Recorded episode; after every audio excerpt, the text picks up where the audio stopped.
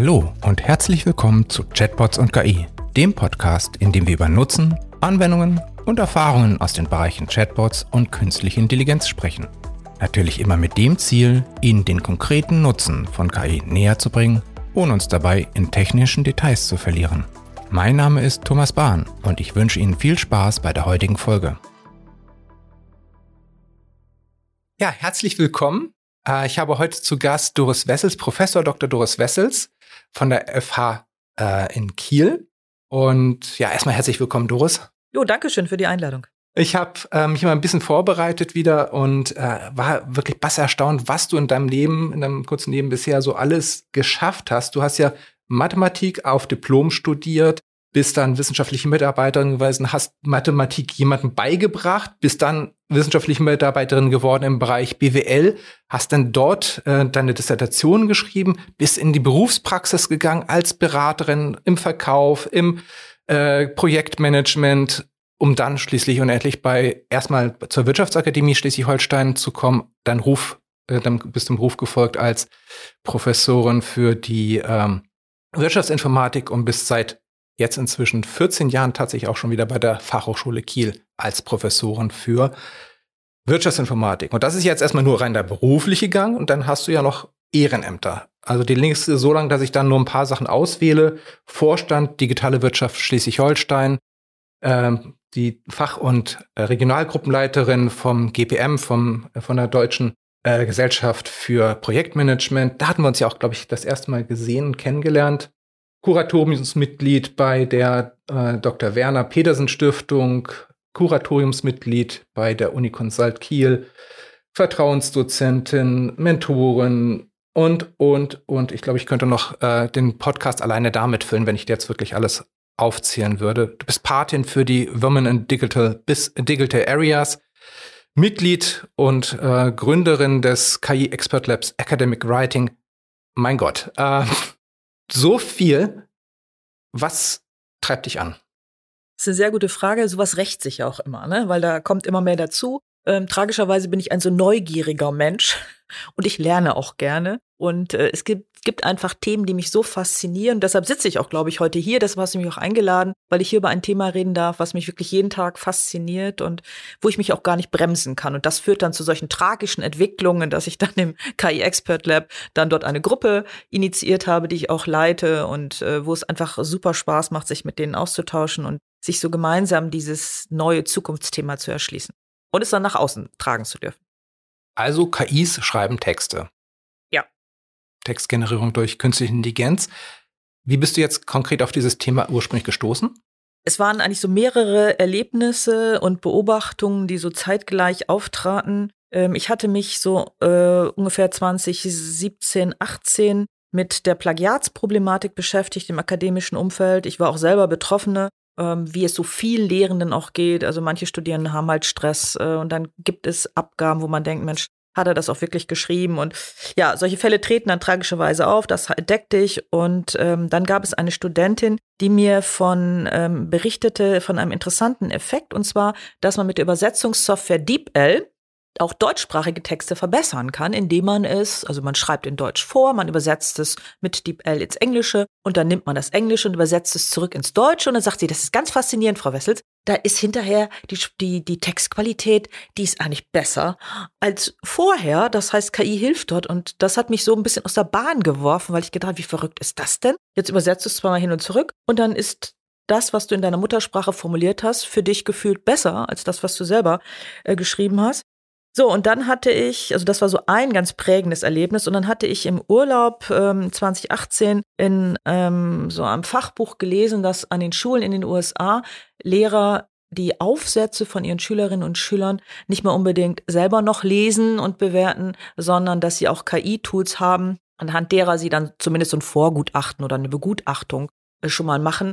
Und das äh, hat mich dann auch sehr, sehr inspiriert, weil ich gedacht habe, okay, ähm, jetzt äh, arbeitet auch schon äh, unsere Seite, also wenn man jetzt so Thesen und Hausarbeiten bekommt, kann man auch da schon KI-gestützt arbeiten. Und das hat wirklich meinen Geist sehr beflügelt und ich habe mich damit Zukunftsszenarien beschäftigt.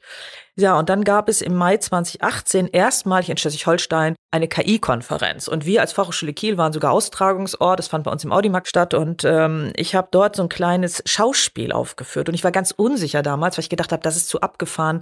Das ist noch viel zu Zukunftsmusik, äh, viel zu weit Zukunftsmusik. So, und ich habe dort das Thema das Duell der KI-Agenten aufgeführt in so einer kleinen zum Kleinschauspiel. Und zwar wissenschaftliche Arbeiten an Hochschulen vor der Sinnfrage mit Fragezeichen. Denn äh, mein Szenario beruhte darauf, dass ein armer Student, der ganz Fußballkarriere machen will, aber bei uns unter Stress steht mit seiner äh, Bachelor-Thesis und äh, nicht weiß, wo er die Zeit nehmen soll und es liegt ihm eigentlich auch gar nicht.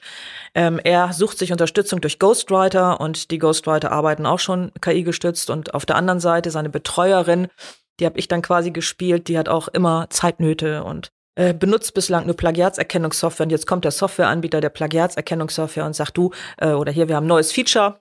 Man kann jetzt auch schon eine Vorbegutachtung KI gestützt der Thesen durchführen, was ja auch eine Arbeitserleichterung bringt. Und wenn man das so zu Ende spinnt, dann ist das Szenario grotesk. Ne? Die eine Seite lässt arbeiten, entweder durch Menschen oder jetzt äh, wahrscheinlich jetzt schon sehr, sehr stark KI gestützt und die andere Seite lässt KI gestützt analysieren und beide haben das Problem outgesourced, was so anstrengend ist und so viel Zeit kostet. So, und deshalb ähm, dieses Thema vor der Sinnfrage. Und das hat mich eigentlich auch nie losgelassen. Und ähm, kurze Zeit danach, so 2019, kam ja ähm, GPT-2, so kam äh, wirklich große, mächtige generative Sprachmodelle auf den Markt. So, und da war ich selber ein bisschen erschrocken, weil ich gedacht habe, okay, das, was du im Mai äh, oder Anfang 2018 noch für ein fairness Zukunftsszenario achtet hast, ist es schon gar nicht mehr. Also das mhm. wird schon schneller Realität, als, als ich es mir ein Jahr zuvor vorstellen konnte. Ja, und das treibt mich eigentlich nach wie vor. Ja. Und die rasante Entwicklung, äh, die ist ja wirklich beschleunigt sich ja, die stellt uns wirklich vor große Herausforderungen. Bevor wir zu tief eintauchen, vielleicht noch mal vorweg, wenn du einem Grundschüler erklären wolltest, was KI-Textgenerierung überhaupt ist oder äh, was das macht, wie das funktioniert, wie würdest du das machen? Die Frage ist großartig, ähm, weil es gar nicht so einfach ist, sich diese Magie ähm, vorzustellen. Aus meiner Sicht hilft so ein Bild. Und zwar würde ich so einem Grundschüler ähm, erklären, dass man sich das vorstellen kann wie das Würfeln von Wörtern. Und zwar mit einem extrem schlauen Würfel mit ganz, also unvorstellbar vielen Seiten. Also nicht so ein ganz einfacher Würfel, sondern so ein richtiger Zauberwürfel der ist magisch. Und ich als Mensch, ich nehme diesen magischen Würfel in die Hand, ich gebe den Anstoß, also die, die ersten Worte sozusagen von mir, und dann rollt der Würfel los und der wirft auf seinem langen Weg, bis er dann zum Ende kommt, immer wieder ein Wort ab. Aber äh, diese Worte sind miteinander verknüpft, weil er nämlich so schlau ist, dass er genau weiß, welche Wörter in der Serie besonders gut hintereinander passen. So und dadurch entsteht halt ein recht langer Textfluss, der von diesem magischen Zauberwürfel generiert wurde, den ich aber gesteuert habe. Und da er unendlich viele Seiten hat, entsteht auch immer wieder was ganz Eigenes, was ganz Neues. Wow, ja. Das ist ein schönes Bild. Ähm, ich meine, es ist auch sehr, sehr schön und sehr, sehr verständlich. Also ich habe ja wenn ich mich damit beschäftigt habe, war es für mich einfach, der, der Computer liest ganz viele Texte, weiß also, wie Texte generell ablaufen und der Computer hat dann diese Zufallskomponente. Und wenn dann wenn man einfach einen Text anfängt, dann würfelt er, wie du sagst, einfach das nächste Wort, das nächste Wort, weil er ganz viele Texte gelesen hat, wo er weiß, wie so ein Text typischerweise fortgesetzt werden könnte. Ja, Aber er hat quasi das Internet ausgelesen. So, also das würde ich dann im Grundschul auch erklären. Ja, der, der hat ähm, vorher wirklich alles, alles gelesen, was es sozusagen online gab. Ja. Also hat das Internet ausgesaugt und gelesen und deshalb war, hat er auch ein Gefühl dafür, wie wir Menschen gerne reden und welches Wort dem nächsten folgen könnte. Ja, mhm. und das äh, produziert er dann auf seinem langen Weg bis zum Ausrollen. Was ich spannend finde, ist, dass er ja dann tatsächlich auch Textgattungen zum Beispiel auch unterscheiden kann. Das heißt, wenn man etwas anfängt wie eine Konferenzeinladung, er das in diesem Stil weiterführt. Wenn man das etwas anfängt als Roman, dann fährt das in jenem Stile fort. Ja. Das war für mich jetzt auch sehr ja. interessant. Das ist auch eine Magie dieses Zauberwürfels, denn ich als Mensch gebe sozusagen die Richtung vor, auch die inhaltliche Richtung. Das heißt, wenn ich anfange, mit einem eher wissenschaftlichen Stil zu schreiben, dann setzt er, versucht er das auch in der Art und Weise fortzuführen. Wenn ich anfange, ein Gedicht, eine Gedichtzeile oder zwei, in dem Fall, ähm, damit man diese Struktur schon mal ihm vorgibt, dann führt er tatsächlich auch Gedichte in Strophenform fort. Und auch das äh, ist, wenn man so vor so einem Rechner sitzt und der Bildschirm zeigt dir das dann an, wie das so der Reihe nach, so die Worte so der Reihe nach dann auf dem Bildschirm erscheinen. Geht mir auch heute noch so, dass ich äh, ergriffen bin von dem, was da passiert und es manchmal auch gar nicht glauben kann, ne? dass das ja. Software heute bietet. Das ist das, ich kann mich so gut reinversetzen in die Menschen früher, für die Sachen, die einfach nicht so verständlich sind, waren irgendwie Magie. Es ist für mich, ist, ist es jetzt auch dieses, dieses Text generieren, ein Stückchen weit Magie, obwohl ich weiß, wie es funktioniert. Ja, es ist trotzdem dieses Unfassbare. Ähm, wenn man jetzt aber noch mal vielleicht ein bisschen mehr in die Praxis, in die Wirtschaft zurückkommt, äh, wo könnte man das einsetzen? Was sind so typische Anwendungsfälle, was man sich damit erleichtern oder verbessern kann? Die Anwendungsfälle ähm, sind extrem vielfältig. Also überall dort, wo mit Texten gearbeitet wird, kann man natürlich diese Technik einsetzen. Sehr einfach äh, sind immer strukturierte Texte, die wir zum Beispiel bei Wetternachrichten, Sport, Finanznachrichten haben. Da fällt das natürlich relativ leicht, die automatisiert zu generieren, auch sehr schnell. Also gerade so bei Wetter- und Sportnachrichten oder auch Finanznachrichten wollen wir die auch schnell haben. Äh, man nennt das auch Speed-Journalismus, ne, oder mhm. die ganze Branche ähm, ist ja auf Schnelligkeit aus. Alle wollen die Breaking News haben. Da geht das natürlich sehr, sehr einfach, aber es geht auch in Bereichen, wo wir äh, gerade so im Marketing, in der Öffentlichkeit, Arbeit, äh, im äh, Public Relations, im PR-Bereich, also überall dort, wo mit Texten gearbeitet wird, kann man das einsetzen. Das können Produktbeschreibungen sein, das können aber auch ganze Blogbeiträge, also auch etwas längere Textformen sein. Das kann auch, und das ist ähm, im Moment klar oder gerade für die Wirtschaft auch toll, wenn es auch um Kreativität geht. Also da haben wir ja immer vermutet, dass künstliche Intelligenz uns da nicht wirklich hilft, dass die einfach nicht kreativ ist. Aber man merkt, dass diese Werkzeuge tatsächlich ganz viel Inspiration geben. Wenn ich zum Beispiel dort sitze, ich bin, unterstelle mal, ich wäre jetzt im Marketing und ich muss jetzt ganz schnell einen Produktnamen generieren oder ich muss irgendwie eine Headline generieren oder ein Slogan so, dann äh, kann ich das äh, vielleicht schnell schaffen, wenn ich in dem Moment eine Idee habe, aber ich habe jetzt so eine Art virtuellen Kollegen oder Kollegin neben mir sitzen, den ich anträgern kann per Knopfdruck oder mit einem Klick und er oder diese Software ähm, generiert Vorschläge und mhm. zwar immer wieder neu, was mich dann auch zum Denken anregt. Und dieses, dieser Ping-Pong-Effekt, diese, diese Inspiration per Knopfdruck ist natürlich ein unglaublicher Mehrwert und beschleunigt Prozesse. Ja, um das weiße Blattproblem erstmal auszuhebeln, dann habe ich erstmal eine Grundlage. Wie kann ich mir das praktisch denn vorstellen? Ähm, wie, wie würde jetzt jemand, der jetzt einen Katalogtext machen würde, wie würde der das machen? Würde er einfach anfangen zu schreiben und das macht weiter und aber das ist doch jetzt, wenn das zufällig ist, doch noch nicht kein sinnvoller Text unbedingt. Ähm, diese Textgeneratoren ähm, sind in also sind dumm, also mhm. sie haben kein semantisches Textverständnis. Ja. Das ist so. Obwohl sie manchmal auf den ersten Blick recht schlau wirken und das, was rauskommt, erstaunlich anspruchsvoll wirkt, aber ähm, das, das sind sie inhaltlich natürlich nicht. Von daher ist das auch immer so ein Zufallsprodukt. Ähm, auf der anderen Seite gibt es inzwischen Plattformen, wo für unterschiedlichste Anwendungsbereiche diese Tools zur Verfügung gestellt werden. Das heißt, wir haben in der IT-Sprache ganz viele Use Cases und diese großen Plattformen wie zum Beispiel eine Copy.ai oder Headline.com und wie sie alle so heißen, bieten eben je nachdem, was ich gerade als Anwendungsbereich habe, ob ich eine Überschrift generieren möchte, ob ich äh, einen Blogbeitrag generieren will, ob ich, eine, ob ich eine, einen Einleitungstext generieren möchte äh, für etwas oder äh, im, im, akademischen Umfeld sicherlich auch ganz spannend, eine Gliederung, einen Gliederungsvorschlag mir generieren lassen möchte. Je nach Anwendungsbereich und Zielsetzung meiner Aufgabenstellung bieten sie mir eigentlich eine Möglichkeit, entweder ein bisschen was einzugeben oder eine Erläuterung einzugeben und dann wirklich mit einem Klick ein Ergebnis produzieren zu lassen. Das heißt jetzt, nachdem jetzt die Modelle, die Transformer-Modelle GPT-2, GPT-3, Wudao immer, immer größer werden, gibt es jetzt auch wieder eine Bewegung für die Spezialisten, die jetzt das Allgemeine wieder marschneidern auf Sportberichte, Katalogbeschreibung, ja, ja. Headlines ja. oder ähnliches. Und, und das ist ähm, jetzt aus, aus Sicht so der, der Wirtschaftspolitik ähm, ganz, ganz spannend, dass sich rund um diese sehr, sehr mächtigen generativen Sprachmodelle ranken sich und entstehen immer mehr Unternehmensgründungen. Das heißt, wir haben eine, die, die sprießen gefühlt wie Pilze aus dem Boden. Also ganz, ganz, ganz viele Start-ups mhm. docken sich an an diese Sprachmodelle, haben dann einen Zugang, eine API und äh, nutzen das Ganze und konfigurieren es quasi so, dass ich für eine bestimmte Aufgabenstellung wirklich ganz, ganz ausgerichtet, optimiert genau äh, diese äh, Sprachmodelle, die dahinterliegenden Sprachmodelle auch nutzen kann, ohne dass mir das bewusst ist. Ja, das ist super vielseitig. Ich habe jetzt auch selber schon gesehen, wie ein, eine KI Code generiert, äh, das äh, Codex-Modell von OpenAI. Ähm, wahnsinnig spannend. Kann man so eine Technologie jetzt vielleicht auch mit Chatbots verbinden? Darüber habe ich auch nachgedacht und ähm, auch wieder häufig mit Studierenden diskutiert, ähm, inwieweit entwickeln sich so Chatbots.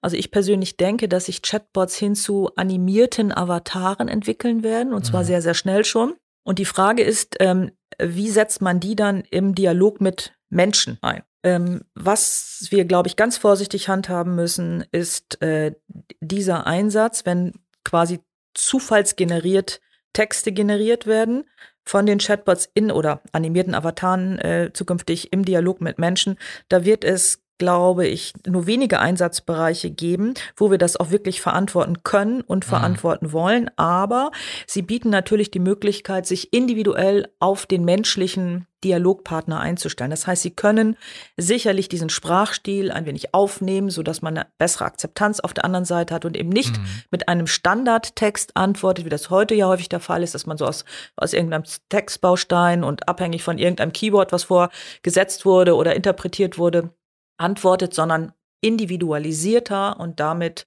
äh, dem, dem anderen, äh, auf der, der, dem, dem Menschen als Dialogpartner auch das Gefühl vermittelt, dass man sehr individuell auf ihn oder sie auch eingeht. Also in meiner Vorstellung, äh, man hat einen Chatbot-Antworttext vorbereitet.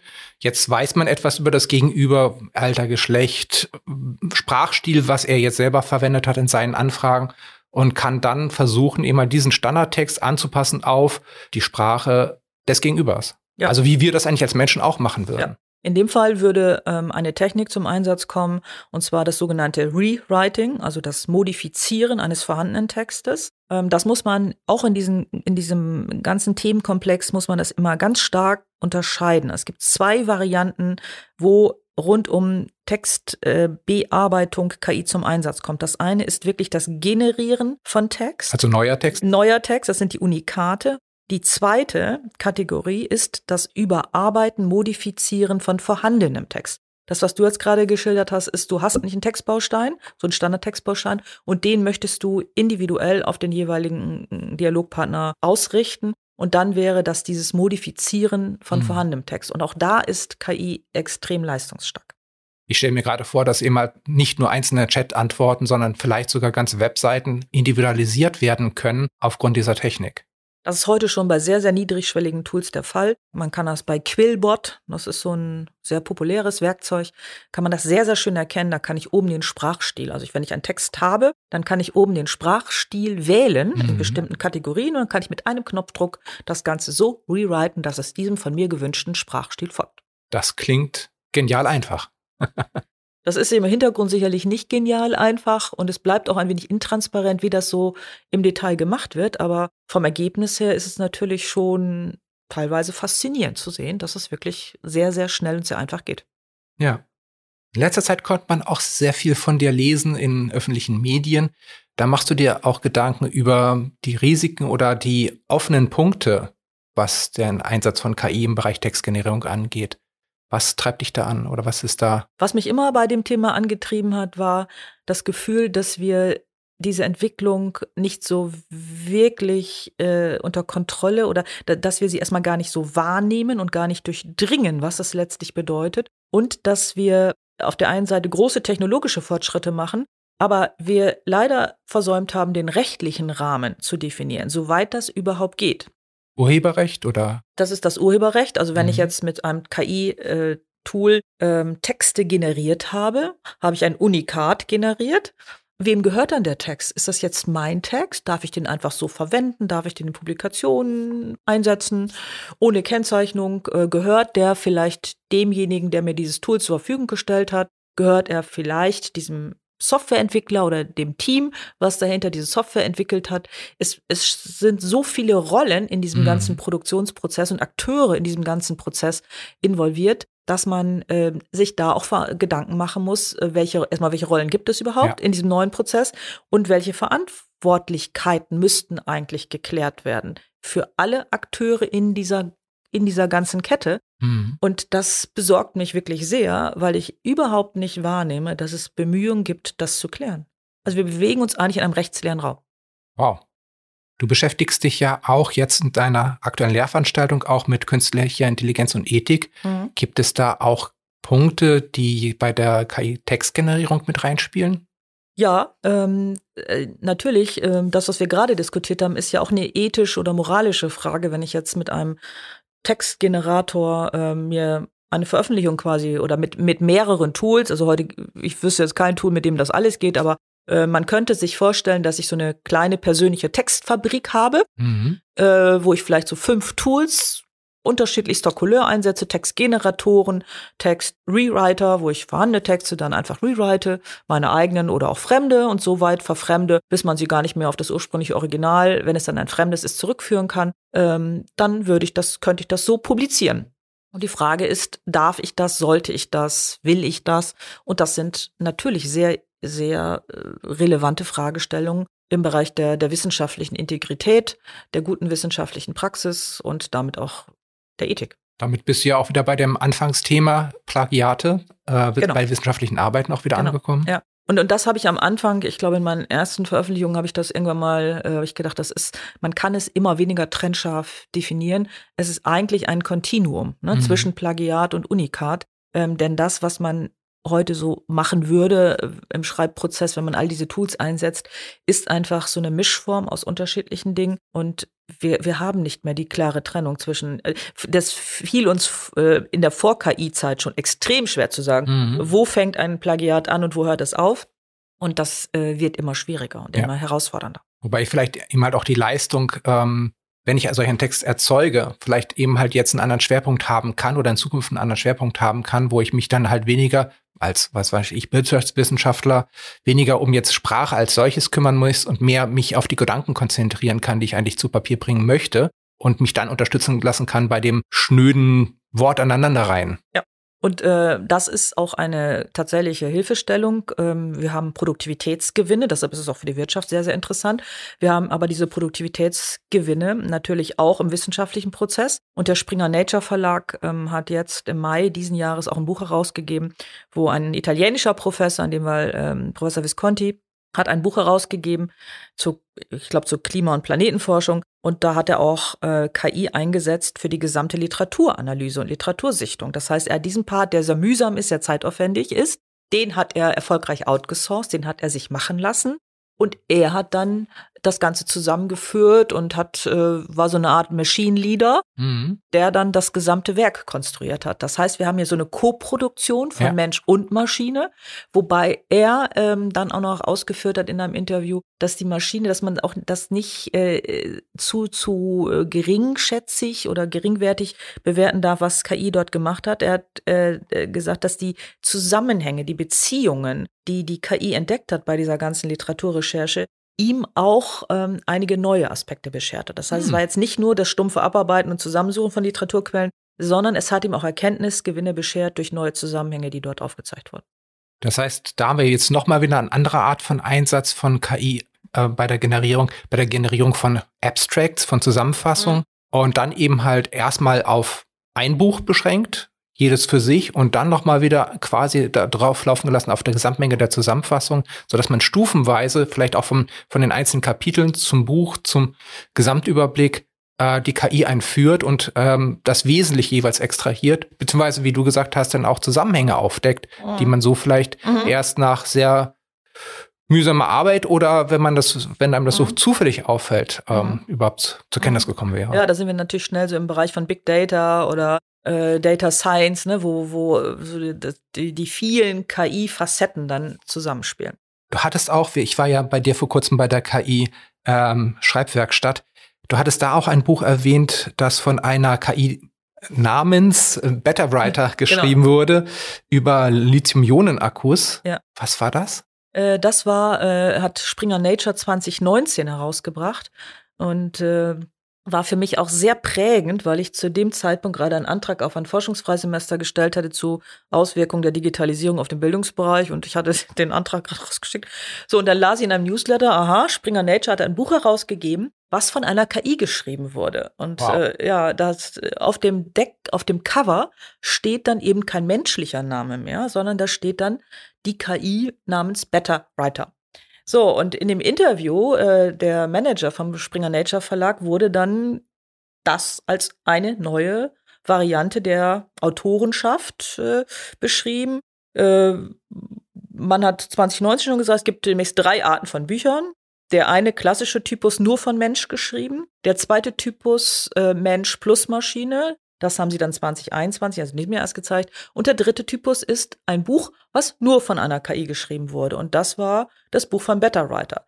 So, und dann, dann kommen so ganz komische Fragen. So, äh, wie nimmt man sowas jetzt, also wie, wie geht man damit jetzt so praktisch um? Ne? Ja. Äh, alleine so etwas, wie nimmst du sowas im Literaturverzeichnis auf? Vorname, Nachname.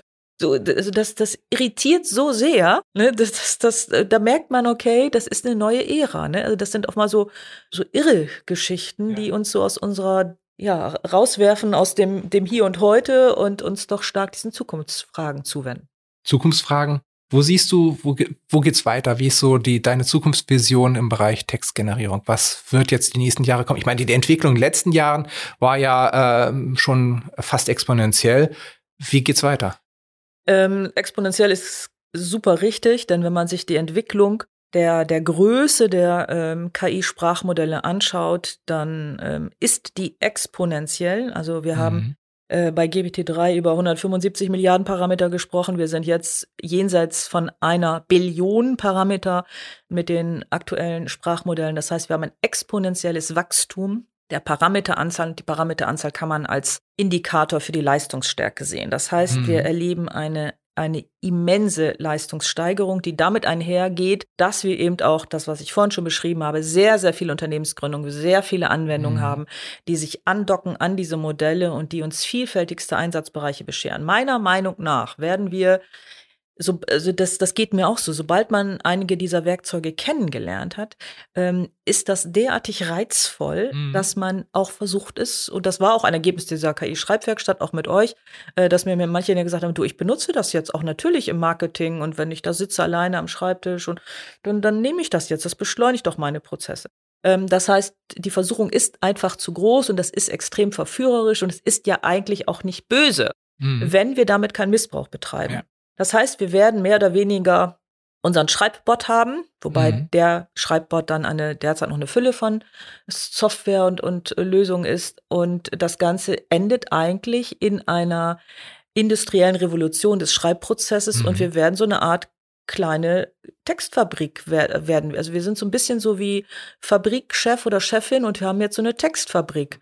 Und wir, wir, ja, wir, wir machen das jetzt einfach auf eine ganz andere Art und Weise als zuvor. Und das ist Licht und Schatten gleichzeitig. Ich kann Mhm. das manipulativ benutzen, ich kann das in ganz böser Art und Weise benutzen, missbräuchlich, ich kann es aber auch tatsächlich als eine sehr produktive Produktionshalle oder Fabrikhalle benutzen und, und einfach sehr viel schneller meine, das, was du beschrieben hast, meine Gedanken, meine Ideen rausbringen. Dann brauchen wir wahrscheinlich dann wieder die KIs, die uns das zusammenfassen, weil wir natürlich auch nur eine beschränkte Zeit haben und Aufmerksamkeitsspanne haben. Das heißt, wenn ganz viele Texte jetzt billig produziert werden, günstig produziert Ja. werden, wie du auch schon gesagt hast, der äh, dieses dieses äh, Rollenspiel jetzt das eben halt auch zu, wieder zu rezipieren und dann vielleicht auch auszuwählen, Ja. Die besten Sachen auszuwählen. Dafür brauchen wir dann vielleicht auch wieder eine Ja, KI-Unterstützung. und, und das äh, ist, äh, das, was du es besch beschrieben hast, äh, ist auch wirklich eine Gefahr, dass wir eine inflationäre, inflationären Anstieg von Texten haben. Also Mhm. die Welt wird, äh, drückt sozusagen die Turbotaste und wir, wenn wenn es alle mit ihrer Textfabrik zu Hause starten oder am, am Schreibtisch oder im Büro starten, ähm, dann, dann wird das inflationär werden. Und die Frage ist, wie gehen wir als Menschheit dann damit Ja. um? Also lesen wir das überhaupt noch? Können wir es überhaupt noch verarbeiten? Ist das nicht so ein Information Overload in einer ganz anderen Dimension, die wir zuvor noch nie erlebt haben? Das weiß ich nicht. Mhm. Und das, das, das ist aber auch eine super, super spannende Frage. Ähm, in dem Zusammenhang ähm, habe ich so eine Beobachtung gemacht bei meinen Studierenden. Äh, wie verändert sich überhaupt Sprache? Also kommen wir Mhm. eigentlich weg vom Schreiben und Lesen und wenden uns eher so dem Auditiven zu. Das heißt, werden wir zukünftig nur noch sprechen und hören. Und ich habe tatsächlich, das war diese Woche, ein Studierenden, der hat mir gesagt, nee, er lässt sich alles vorlesen. Mhm. Das ist auch so die Podcast-Fraktion. Das machen wir jetzt auch gerade hier. Ne? Also wir, wir, ich höre nur noch. Ich so, und dann habe ich gesagt, okay, und wie lösen die denn jetzt das mit dem Schreiben? Also sie müssen ja. ja auch dann häufig noch so, wir sind ja noch so old-fashioned, wir wünschen uns dann ja noch, dass Studis irgendwas Schriftliches abgeben. Und dann sagt er, ja, das ist aber auch kein Problem, denn ähm, das diktiere ich mir, wenn ich mit dem Hund unterwegs bin, so ich notiere, also ich spreche das dann, ne? Ähm, nehme das auf und äh, dann kann ich das so also ein bisschen überarbeiten und dann entsteht das so auf diese Art mhm. und Weise. Und das ist tatsächlich auch ein Wandel des Medienkonsums, der Mediennutzung ja. über die äh, Generationen hinweg. Das ist sehr unterschiedlich, aber das finde ich auch eine sehr spannende Entwicklung, dass wir vermutlich von, von, vom Lesen und Schreiben uns wegbewegen werden in Richtung äh, des äh, Sprechens und des Hörens, wobei wir da natürlich eigentlich das gleiche Problem haben, mhm. denn äh, wir können auch nur 24 Stunden am Tag etwas hören und sprechen. Das heißt, diese Information Overload Problematik haben wir dann ähnlich erfahren. Ganz klar. tatsächlich gibt es ja wahrscheinlich auch Bereiche, in, wo ich eigentlich besser hören kann, also Lebensbereich oder äh, Zeiten, wo ich besser hören kann als lesen kann. Und ja, das ist schon ganz interessant. Ich habe auch jetzt Beobachtung gemacht, ich selber. Also wenn ich mich zum Beispiel auf ein neues Thema vorbereite, ich bin eher der jetzt ein gutes Buch oder sowas dann vielleicht liest, äh, um mich einzuarbeiten. Und bei jüngeren Mitarbeitern ist es häufig eher so, dass sie sagen, ja, gib mir mal ein Video. Und das ist dann halt auch schon durch andere geänderte äh, äh, Gewohnheiten so jetzt entstanden. Und das sind, ich meine, wir sprechen jetzt über 20, 30 Jahre Unterschied zwischen mir und dieser, äh, diesem Person, die ich jetzt gerade vor mir, vor meinem geistigen Auge habe das ist schon eine sehr, sehr schnelle Veränderung. Ist auch so, also wir sind ja so sozialisiert worden, also so meine Generation, wir haben Bücher, das analoge Medium ge mhm. nur gehabt. Ähm, wir haben ähm, in den Büchern geschrieben, gemalt. Äh, ich drucke noch gerne etwas aus, mhm. längere Texte, arbeite in den Texten, weil ich so sozialisiert wurde, weil ich das damit so groß geworden bin. Und die nachfolgende Generation ist halt anders hm. äh, sozialisiert und ähm, hat sich so andere Strategien zurechtgelegt, um Informationen zu verarbeiten, auch Informationen oder Texte auch zu produzieren. Von daher ist das schon spannend, äh, das zu beobachten. Ich danke dir, Doris, dass du da warst. Und äh, ich habe wieder sehr, sehr viele interessante äh, Punkte wieder mitgenommen und sehr, sehr faszinierende Einblicke bekommen. Also ich danke dir für deine tollen Fragen, weil auch das meinen Geist weiter beflügelt hat. Denn es ist immer spannend, sich äh, darüber zu unterhalten, weil doch wirklich in jedem Gespräch, auch damals in dieser KI-Schreibwerkstatt, kommen immer so interessante Anmerkungen, interessante Fragestellungen, ja.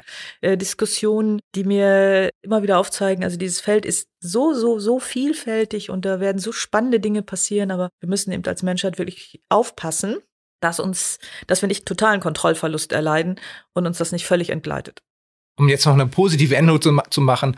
Äh, aber wir können auch gucken, wie kann es uns nutzen, wie können wir es einsetzen, damit es eben halt auch tolle Verbesserungen bringt für uns. Absolut. Danke. Jo, danke. Das war Chatbots und KI. Wenn Sie in Zukunft keine Folge verpassen möchten, dann abonnieren Sie Chatbots und KI auf der Podcast-Plattform Ihrer Wahl. Der Podcast wird präsentiert von Asono. Wir entwickeln Chatbots, mit denen sich Menschen gerne unterhalten.